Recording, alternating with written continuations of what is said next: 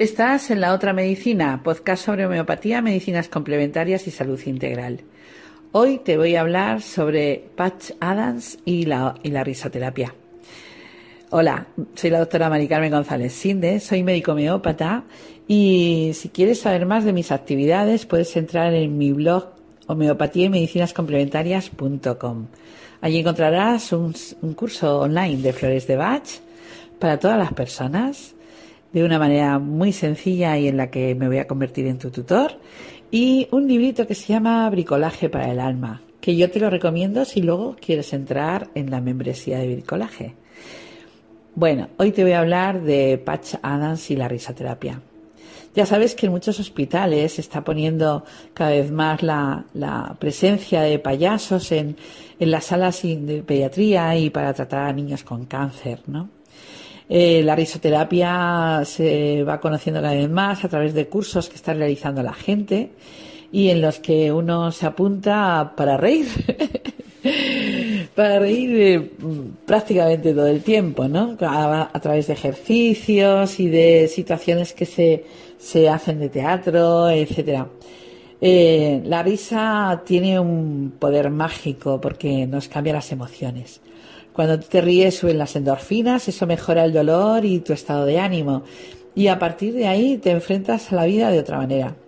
Yo recuerdo que muchas veces en, en algunas en algunos centros de salud donde, bueno, pues en las eh, sesiones clínicas a veces había como un poco de, malestar entre unos compañeros y otros cuando se discutían los temas y tal, descubrí que si antes de empezar la reunión empezaba a contar chistes y, y la gente se reía, cuando llegaba el momento de empezar a hablar de los temas serios, ya no se podía sacar las uñas ni, ni afilar los cuchillos como en otras ocasiones, porque el, el ambiente había cambiado. Cuando uno está contento no se puede quejar ni, ni, ni, ni, siente esa necesidad de ira, ni de, defender gritando, ni, ni puede subir o bajar en ese estado de ánimo en el que te haces, eh, te encuentras mal, ¿no?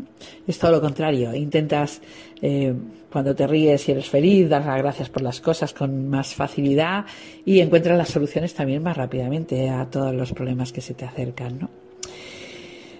Bueno, vi una película maravillosa interpretada por, eh, por William Robbins, que para mí ha sido uno de los actores que, que ha hecho unas películas más sensacionales, eh, humanas, siempre que le he visto.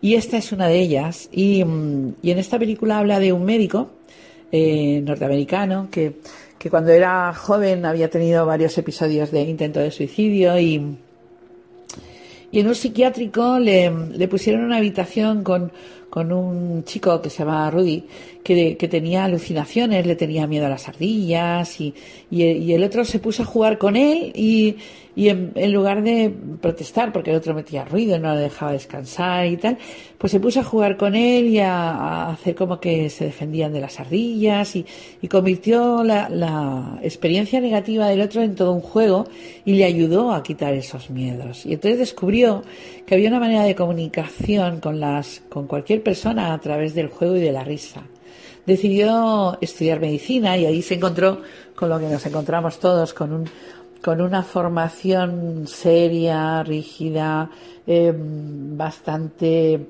dura en el trato muchas veces con los pacientes, ¿no? Eh, por esa seriedad que da el tema de, de trabajar las enfermedades. Eh, y, y, este hombre empezó a, a intentar llevar la risa y el juego y la alegría a niños con cáncer, pero también a las personas mayores, ¿no? A, intentar que disfrutaran, que, que, mm, tuvieran esos momentos de, de, estar disfrutando de la vida a pesar de la enfermedad. Eh, que, que para muchos de nosotros resulta imposible cuando estamos metidos dentro de, de ese proceso, ¿no? Y, él eh, en la película Robin Williams lo interpreta majestuosamente bien, pero eh, este médico que es real mm, y sigue, sigue viviendo, tiene setenta y tantos años, eh, es un, un activista que, que, montó todo un instituto para hacer un hospital totalmente gratuito donde no hubiera esa diferencia entre la gente rica y la gente pobre, ni entre los guapos y los feos, ni entre los jóvenes y los viejos, en un trato absolutamente eh, igual a cada persona. Él dice, y es una de las cosas que más me gustan, que cuando tratas una enfermedad o ganas o pierdes, pero cuando tratas a una persona siempre ganas. Y, mm, y que, bueno, la medicina puede intentar quitar el, el dolor, pero que, que, el sufrimiento se quita con amor. Y, y es uno de, las, eh, de los mensajes más bonitos de, de este hombre, ¿no? Lo más interesante es que ha convertido la risoterapia en una terapia que se está aceptando cada vez más en, en, la medicina oficial, que está permitiendo que muchos hospitales infantiles y o departamentos donde hay niños puedan ir payasos a alegrarles el, el, el, día, ¿no? Incluso los juegos o, o, cambiar, cambiar los colores en los quirófanos de los niños o hacer que, que vayan jugando de alguna manera hasta, hasta el quirófano o, donde se les hacen las pruebas. Eh, hacer que, que, haya un juego dentro de todo ese proceso tan duro y tan, tan eh, desagradable para la experiencia que tiene un niño cuando está enfermo en un hospital, eh, está haciendo que, los resultados eh, sean mucho mejores, ¿no? Porque ya partes de un estado emocional mucho más positivo. Hay vídeos en la red que podéis ver de, de enfermeras cantando, de, de un niño que va en un sitio, me parece que han puesto un, un coche eléctrico para ir al quirófano desde la habitación cuando les operan y cosas así, ¿no? Entonces, esas experiencias tan traumáticas y tan duras se están convirtiendo en algo que es un juego, es divertido y, y les ayuda, pero no solamente a los niños, a las personas mayores.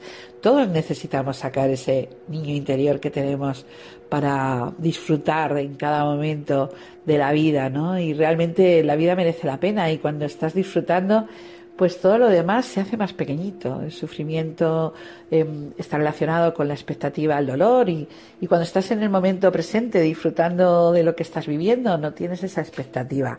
Luego no hay ese sufrimiento, ¿no? La risoterapia está cogiendo cada vez más, fuer más fuerza, pero realmente es algo que quizás no necesitamos. Eh, ir a, un, a, una sesión de risoterapia. Eh, hubo un hombre que le, le, diagnosticaron, no me acuerdo cómo se llama, pero también está en internet, que le diagnosticaron una enfermedad terminal y él se metió tres días, me parece, una semana, en un hotel a ver películas del cine mudo, de Charlie Chaplin y de toda esta gente, de, del gordo y el flaco, y, y se reía, se reía, se reía y no se murió. Y entonces cuando volvió al médico le, le hicieron las pruebas y efectivamente se había curado.